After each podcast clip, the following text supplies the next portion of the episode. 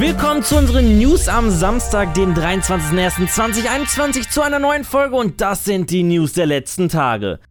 Wie wir schon letztens berichtet haben, wurde am Mittwoch der Deutsche Entwicklerpreis 2020 in 15 Kategorien gekürt.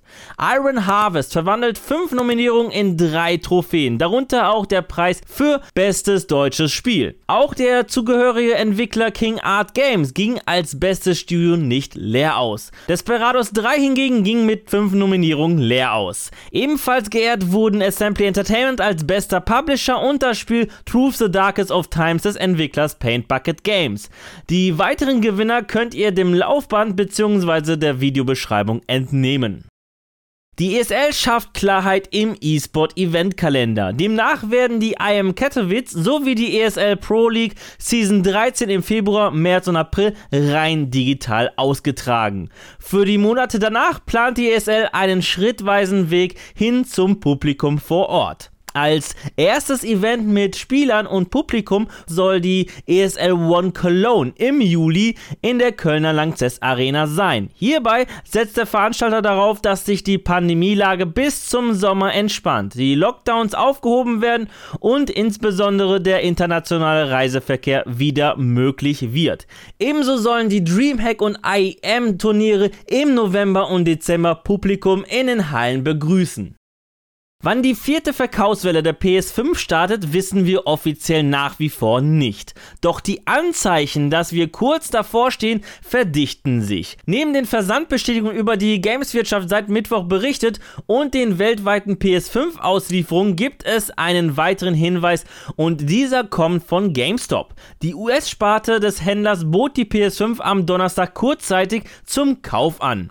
Wie zu erwarten war das sehr limitierte Kontingent aber innerhalb von kurzer Zeit wieder vergriffen. Aber auch der britische Onlinehändler Game bot kurzzeitig die PS5-Konsole an, die jedoch auch von Scalpern in Beschlag genommen wurde. Insgesamt über 2000 Konsolen konnten Scalper mithilfe des Carnage-Bots ergattern. Auf Twitter gaben die Scalper bekannt, dass der Prozess immer leichter werden würde und bieten die Konsolen nun für 1199 britische Pfund an, wie Twitter-User Nick angibt. Auch die immer strengeren Maßnahmen, die Händler vornehmen, können nichts gegen die Scalper ausrichten. Doch wie es scheint, soll endlich gegen Scalper-Gruppen vorgegangen werden. Großbritannien will als Vorreiter nun damit beginnen, die Sachlage zu untersuchen. Allen voran will der schottische Politiker Douglas Champman gegen die Scalper vorgehen. In einem Interview mit BBC Radio 4 sagte Champman, der normale Verbraucher erhält so keinen fairen Zugang zum Markt und Champman prognostiziert, dass die Situation mit den Scalpern immer schlimmer werden wird. Chapman plant einen Gesetzentwurf im Parlament einzubringen, da er von der aktuellen Reaktion der Regierung enttäuscht ist. Hoffen wir mal, dass nicht nur in Britannien dagegen vorgegangen wird, sondern auch bei uns in der EU, in Deutschland. Resident Evil Village hat einen Release-Termin erhalten. Das Spiel soll plattformübergreifend also nicht nur für PC, PS5 und Xbox Series, sondern auch für die PS4 und Xbox One am 7. Mai 2021 erscheinen. Zudem wurden im Capcom Showcase am 21.01. ein neuer Trailer, erste Gameplay-Eindrücke, eine zeitexklusive PS5-Demo und vieles mehr präsentiert. Käufer von Village dürfen sich zudem auf eine nette Dreingabe freuen, denn sie erhalten den Third-Person-Multiplayer-Shooter Resident Evil Verse kostenlos dazu. Eine weitere Ankündigung war ein Resident Evil Event in Ubisofts Loot-Shooter The Division 2 vom 2. bis zum 15. Februar. Und es gibt neue Infos zur Netflix-Serie Resident Evil Infinity Darkness, die noch 2021 erscheinen soll. Den Link zur Capcom Showcase könnt ihr unserer Videobeschreibung Beschreibung entnehmen.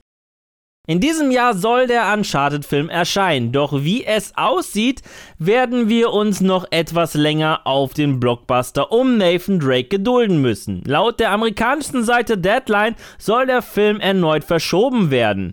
Demnach können wir das Abenteuer rund um Tom Holland wohl erst am 11. Februar 2022 bestaunen und nicht wie geplant am 16. Juli 2021. Einen Grund für die erneute Verschiebung nannte Deadline nicht, jedoch ist es wahrscheinlich, dass der Film aufgrund der aktuellen Covid-19-Pandemie verschoben wird. Hinweise darauf geben die anderen Kinofilme, die aufgrund der Pandemie und der geschlossenen Kinos seit 2020 verschoben werden. Zudem wurden die Dreharbeiten zum Uncharted-Film im März 2020 pausiert und erst im Juli 2020 wieder aufgenommen. Viele Filmverleiher planen auch aufgrund der geschlossenen Kinos Filme auf Streaming-Plattformen zu veröffentlichen. Jedoch spielt diese Art der Veröffentlichung nicht so viel Geld ein wie der herkömmliche Weg. Es bleibt also abzuwarten, ob es sich hier um die letzte Verschiebung handelt oder der Termin abermals verschoben wird.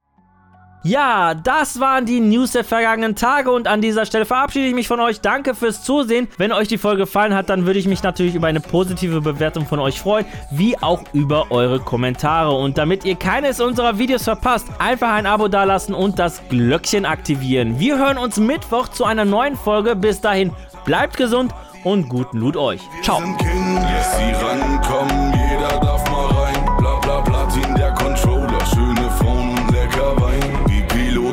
unterwegs, jeden Tag im neuen Jet. Immer Richtung Sonne geht's, nur mit Platin im Gepäck. Wir wollen hoch, Controller Platin.